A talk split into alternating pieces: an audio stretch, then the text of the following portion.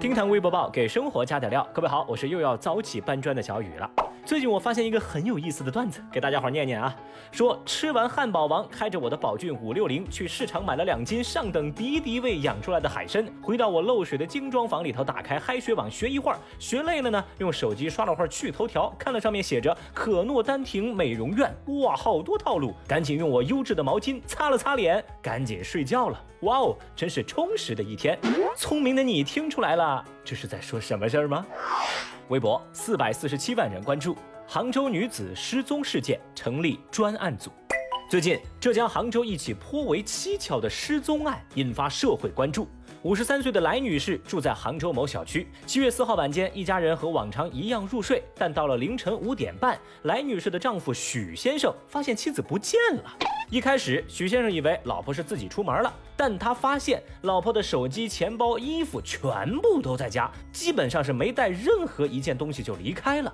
这就让许先生觉得不太对劲。他的第一反应呢是去查小区的监控，不过小区进出口四个监控，加上自己单元楼的三个监控，包含这个电梯监控啊，都没有发现来女士离开家的痕迹。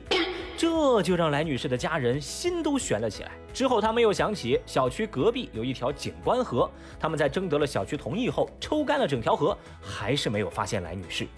那这来女士是人间蒸发了吗？现在十多天过去了，家人依旧没有找到来女士，而当地警方已经成立了专案组介入调查。来女士离奇失踪一事持续在网络上发酵，大量的网红博主跑到涉事小区去拍摄。这种蹭流量的做法，小区的居民十分的反感，而蜂拥而至的网红们对小区的管理也造成了很大的困扰。有居民就表示说，很多来拍的网红啊，就对着那个楼一阵猛拍，也搞不懂他们有什么好拍的。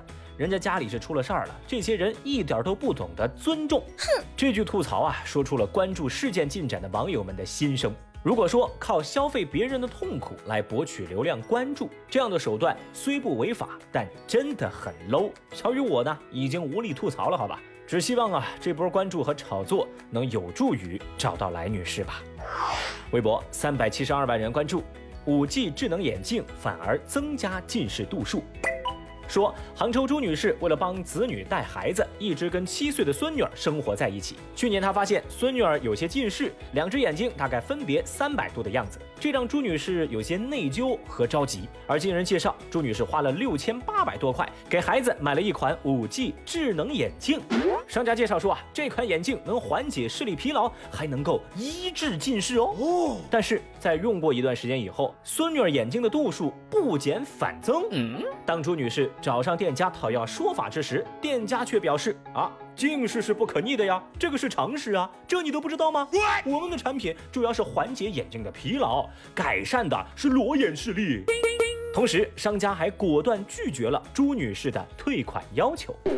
面对朱女士的遭遇，围观的微博网友们早就七嘴八舌议论开来。有人说：“五 G 眼镜什么的，感觉是在交智商税啊。”然后有网友表示：“哎呀，兄弟，自信一点，把‘感觉’二字去掉，这就是智商税呀。”还有人则留言说：“建议去看看脑科，眼科是治不好病的。”话说呢，小雨我就寻思，这老话讲遇事不决，量子力学解释不通，穿越时空咋的？现在还把五 G 编入了传销话术了吗？太厉害啦！在这儿啊，小雨我敢大胆猜测一波，就这事儿上了热搜以后，这商家呀，应该已经把宣传语改成了。六 G 智能眼镜变得更先进了。喂，能不能别想这些奇怪的东西啊？微博三百二十二万人关注，老人抱团养老十五年后捐楼。说，一九九九年，时年七十二岁的退休医生蒲阿姨和一群老伙伴们众筹了五万块，买下了上海嘉定葛龙村一栋闲置两层的老屋，大家抱团取暖，互助养老。但是随着时间的推移啊，老人们有的住进了养老院，有的回归家庭，老屋里的人日渐稀少。而随着蒲阿姨二零一七年住进马路镇的养老院，老屋就彻底闲置了。经过慎重的考虑，现年九十三岁的蒲阿姨决定把这个老屋啊捐给村里头，而村支书也承诺，未来将会把老屋改建成村里的老人活动公共空间。这蒲阿姨和朋友们抱团养老的操作，激起了微博上一片赞叹。很多人都佩服阿姨当初的想法，还有现在这份爱心。甚至呢，不少网友也是蠢蠢欲动，想要效仿老人的做法。那您试想一下，等咱都退休了，这三五好友抱团养老，每天一起打打麻将，玩玩王者荣耀，再搞个什么网吧五连坐，那画面简直不要太美啊。哇！那既然话都说到这儿了，就不知道正在听节目的您，在退休之后想不想跟朋友们抱团养老呢？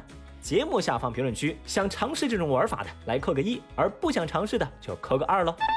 当然了，小雨我也明白，如今的养老成本和蒲阿姨那个年代相比，简直是天差地别了。所以呢，当下精打细算过日子，才能给未来多一份保障。哎，没错啊，优惠好物它又来了哦！今天要给大家推荐一款韩国风味的蜂蜜柚子柠檬茶，大块柚子和柠檬真材实料，带来解腻提升的酸甜口味。再配上你多巴胺带来的快乐，保证让你下午茶时光舒舒服服。